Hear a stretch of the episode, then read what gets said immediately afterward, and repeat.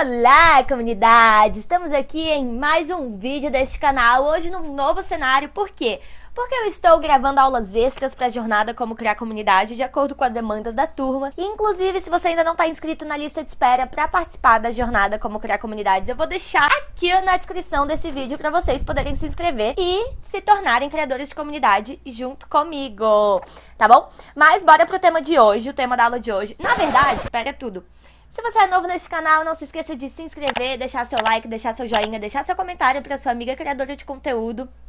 Na aula de hoje, no vídeo de hoje, a gente vai falar sobre engajamento. Engajamento é sim uma das maiores dores dos gestores de comunidade e é sobre isso que vamos falar hoje. Roda a vinheta.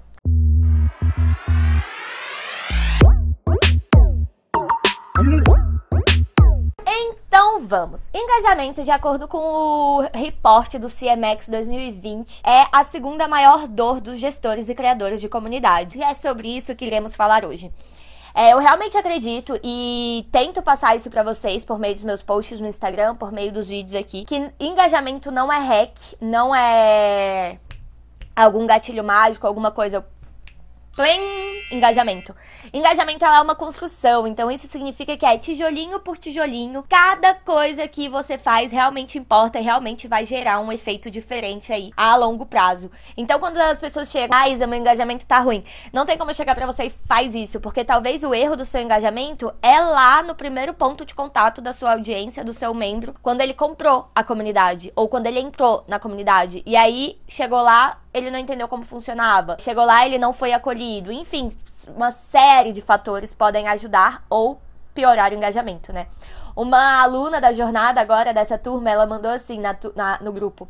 Isa, como eu faço para acompanhar a, as minhas alunas? Elas estão falando muito. Entrei aqui agora no Telegram, tinha 200 mensagens.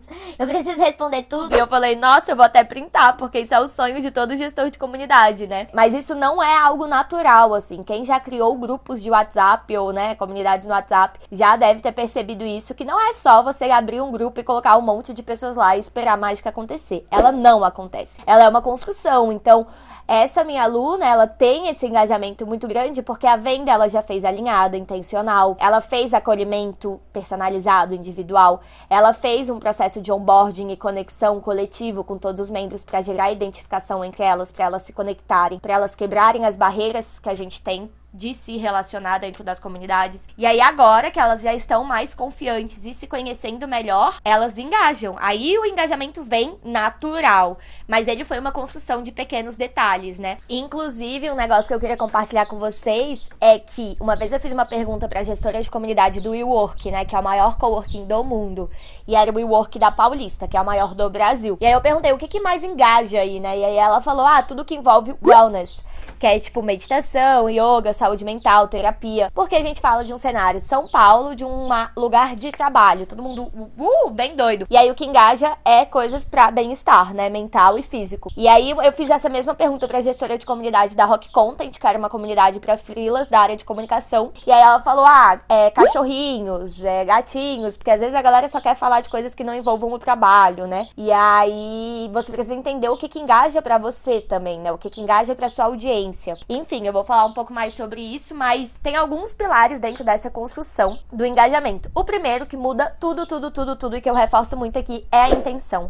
A partir do momento que você tem intenção de ser uma comunidade, isso precisa estar muito claro no seu posicionamento, na sua comunicação, né, na sua venda, na bio da sua comunidade, na em como tá o link na bio do seu Instagram, como tá a descrição na bio da sua comunidade. Então tudo precisa estar muito claro. Aqui tem a intenção de ser uma comunidade, um espaço de troca, um espaço de relacionamento, um espaço de colaboração, um espaço de cocriação, é um espaço seguro para as pessoas pertencerem, se relacionarem. Enfim, isso precisa estar muito claro desde o começo, né? A gente precisa educar a audiência. E aí, esse é o segundo pilar. Junto com a intenção, a gente precisa fazer esse processo de educar as pessoas que estão ali. A gente não sabe estar em comunidade intencional, né? A gente quase não participa de comunidades intencionais por aí. São aquelas que realmente têm a intenção de ser um espaço seguro de troca, relacionamento, cooperação, colaboração. Então, a gente precisa educar os membros. O que você quer ver eles dali, né? O que você quer ver que eles façam ali? Para que que serve esse espaço? Enfim, você precisa ir educando a todo momento. Alguém teve um comportamento que você gosta, você agradece, você reconhece, você elogia, né? Então, educar, além da intenção, educar o seu membro é muito importante. E aí, junto com a educação, a gente entra no fazer acordos. Eu comecei a gerenciar uma comunidade que eu entrei no ritual deles, que era no Zoom, e tava todo mundo de câmera fechada, câmera desligada. E aí eu falei, sempre é assim? Sempre é assim. Bora mudar então esse cenário. É uma comunidade de networking, as pessoas precisam estar com a câmera ligada. E aí, a primeira coisa que eu fiz foi, foi instaurar acordos. Então, a gente entra na aula, galera, acordos, aqui é câmera ligada, a gente tá aqui para se relacionar, né? A comunicação é um pilar muito importante também. Deixa claro, comunica, explica por que, que a gente vai deixar as câmeras ligadas. Porque a gente tá aqui para se conectar, é muito mais fácil a gente se conectar se vendo. Por que, que a gente tá, tem que ter a câmera ligada? Porque a gente fica mais presente, a gente fica mais compromissado. A gente ajuda quem é o facilitador, porque é muito ruim dar aula sem olhar câmera nenhuma. Enfim, acordos. O que, que é permitido aqui? É permitido a galera enviar link? É permitido a galera se divulgar? É permitido a galera tirar dúvidas? O que, que é permitido? Deixe claro nos acordos desde o começo. Acordo é muito importante para você quebrar as barreiras de relacionamento e as pessoas engajarem, né? Porque a gente, quando a gente entra no espaço que a gente não conhece, a gente fica inseguro. E aí, quando você faz o acordo, galera, os comentários, o chat tá livre, vocês podem usar o chat, galera. Vocês podem tirar dúvida, galera. Vocês podem compartilhar, galera. Vocês podem se divulgar. Você quebra barreiras, né? Do tipo, será que eu posso ou não posso? E aí eu não faço? E aí a pessoa de fato engaja. Então, fazer acordos educando a sua audiência, deixando claro o que pode ou não é muito, muito, muito importante também. Muito importante também vem de dois seguidos aqui, que é o acolhimento e o quebra-gelos. Eles podem vir até com a mesma função, estar em um, né? Mas é muito importante que as pessoas se sintam vistas ali, que elas sejam acolhidas. Então entrou uma pessoa na sua reunião do Zoom, oi Paulo, tudo bom? Como você tá por aí? Entrou alguém novo na sua comunidade no Telegram, oi Luana, tudo certo? Se apresenta aí pra galera usando abelha presente, né? Quem tá no enxame sabe que é assim que eu faço. Quando a pessoa se sente vista, né? Tipo, eu entrei e fiquei em silêncio, mas eu fui vista, bom, então eu vou responder, eu vou engajar. E aí, a partir do momento que ela respondeu a primeira vez, que ela se sentiu acolhida e vista que leva pro pertencimento, é muito, muito, né, que é do vídeo passado, vou até deixar aqui que esse vídeo passado tá muito bom, é muito, muito mais fácil ela continuar engajando, né? A partir do momento que você quebrar essa barreira da primeira interação, é mais fácil ela continuar engajando com vocês. Então você precisa acolher ela ali em primeiro momento e já quebrar este gelo. E aí numa reunião do Zoom a gente pode fazer isso com os check-ins, né, mais engraçadinhos e tudo mais, para que de fato essa pessoa fique mais solta e engaje ao decorrer da comunidade também. Daí a gente entra na liderança. Liderança é um fator muito importante também, gente. É o fato de ter, né, uma pessoa 100% compromissada em fazer isso acontecer. Então ela vai estar ali nesse papel de acolher as pessoas, ver as pessoas, reconhecer, fazer os acordos, educar e ter o comportamento que espera que os membros tenham. Então, a partir do momento que tem um líder que tem um comportamento, você só replica o comportamento, né? Você não. Tipo, ah, se ele compartilha isso, eu também posso compartilhar. Se ele tá tirando essa dúvida, eu também posso tirar. E aí você fica mais fácil você entender o que tá acontecendo. E a comunidade tem esses picos de engajamento, né? Porque isso é outra coisa que a gente precisa deixar alinhado. Engajamento é cíclico, não é tipo 100% do tempo, 24 horas, todo mundo, uhul, muito engajados. Não é isso, galera. Então, né, ter um líder que faça esses picos de engajamento de maneira estratégica também é muito, muito bom. E aí a gente entra em estratégia, né? Você precisa ter uma estratégia para manter esse pico de engajamento. E aí, as que eu ensino na jornada são os rituais, os eventos e os gatilhos de interação porque eles te dão um panorama, né, de o que está acontecendo aqui e o que que eu preciso fazer com constância, que aí é um outro pilar que a gente já vai falar sobre isso, pra de fato as coisas engajarem, né? Então, o que, que as pessoas gostam, o que, que as pessoas querem, quais são as necessidades das pessoas, quais assuntos eu preciso abordar, quais cursos eu preciso trazer, quem eu preciso conectar né? E aí você vai analisando isso a partir do momento que você for conhecendo a sua comunidade, porque você precisa conhecer a sua comunidade. Esse é um pilar muito importante também que eu acho que eu nem tinha anotado aqui. Você precisa conhecer a sua comunidade para atender as necessidades deles e consequentemente eles engajarem, porque engajamento ela vem da reciprocidade. Então não é você tirar uma coisa da cabeça e falar: "Hoje eu vou dar uma aula disso e vai ser fenomenal, a comunidade vai super engajar", né? Eu falei para vocês que quando eu comecei como gestora de comunidade de um espaço de coworking, eu acreditava que todo mundo que estava lá estava justamente pelo interesse no networking. E aí eu fazia happy hour e ninguém aparecia. Eu é, queridos, né? Vocês não querem networking? E aí quando eu conheci eles, quando eu chamei eles para um processo de onboarding e entendi de fato quais eram as necessidades deles, eu entendi que era produtividade, não tinha né, nada a ver com networking. E aí quando eu comecei a trazer coisas mais relacionadas à produtividade que tinham networking por trás, eles vi vinham. E aí acabavam voltando até pelo network, mas vinham pela produtividade, que era a necessidade deles. Então você precisa conhecer sua comunidade para saber o que engaja para eles, né? Com, até com o exemplo que eu dei lá do WeWork da Rock Content. Então a estratégia é você precisa conhecer eles para trazer coisas que façam sentido, não trazer um monte de coisa aqui e ficar sabe? Não, é o que, que faz sentido e aí você traz. Manutenção, né? Que de fato é esse trabalho estratégico de quais rituais vão acontecer, quais são as datas desses rituais, quais eventos vão ter no mês. É esse planejamento para a comunidade não ficar num eterno cri-cri, você tá ali ativo, né? Todo dia você manda um bom dia, todo dia você manda uma frase motivacional, todo dia você manda uma curadoria.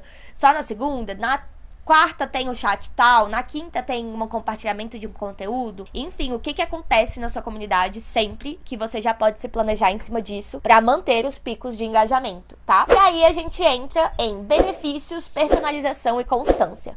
Benefícios é tá ali benefícios barra necessidade, né? Qual é o benefício que a sua comunidade entrega para a persona dela e qual é a necessidade que a sua comunidade atende? E focar nisso, porque as pessoas não vão entrar numa comunidade que nunca acontece nada lá que nunca entrega nenhum benefício. Pô, pra que, que eu preciso estar ali na comunidade se não me agrega em nada, eu tô só perdendo tempo. Então, no que a sua comunidade pode agregar e entregar só nesse, nesse espaço da comunidade que vai fazer as pessoas terem essa, cons, essa constância, esse hábito de entrarem lá com mais frequência, entendeu? Então, você precisa entregar valor para eles. Como você vai fazer isso? Isso também ajuda no engajamento. E aí, personalização. Personalização engaja muito, gente. A partir do momento que a gente se sente visto, que a gente entende que alguém perdeu um tempo para vir aqui falar com você e tudo mais, essa pessoa engaja, entendeu? Então, quando eu queria, por exemplo, que alguém me respondesse os e-mails de convite de happy hour, eu mandava individual. Oi, Luana. Oi, Paulo. Sei lá, tô só com esses nomes na cabeça.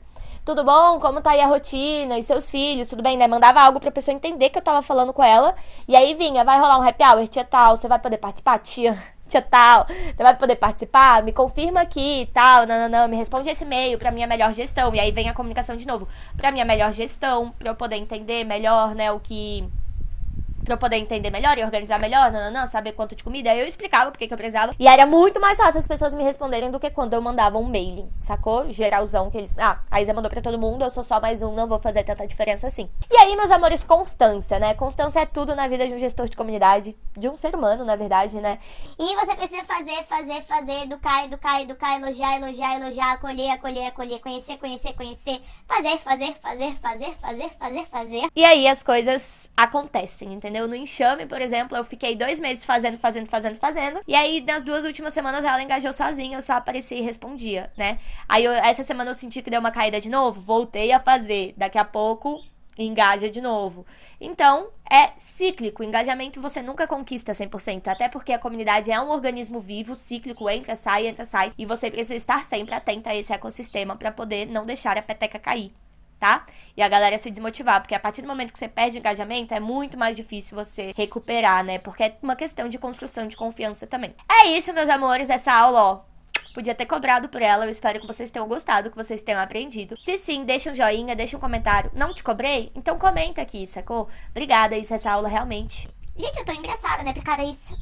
Essa aula realmente me ajudou muito. Compartilha com seus amigos, dá um joinha, ativa o sininho, sabe? Reciprocidade, né, amigos? Engajamento é sobre isso. Então é isso. Um beijo e até a próxima aula.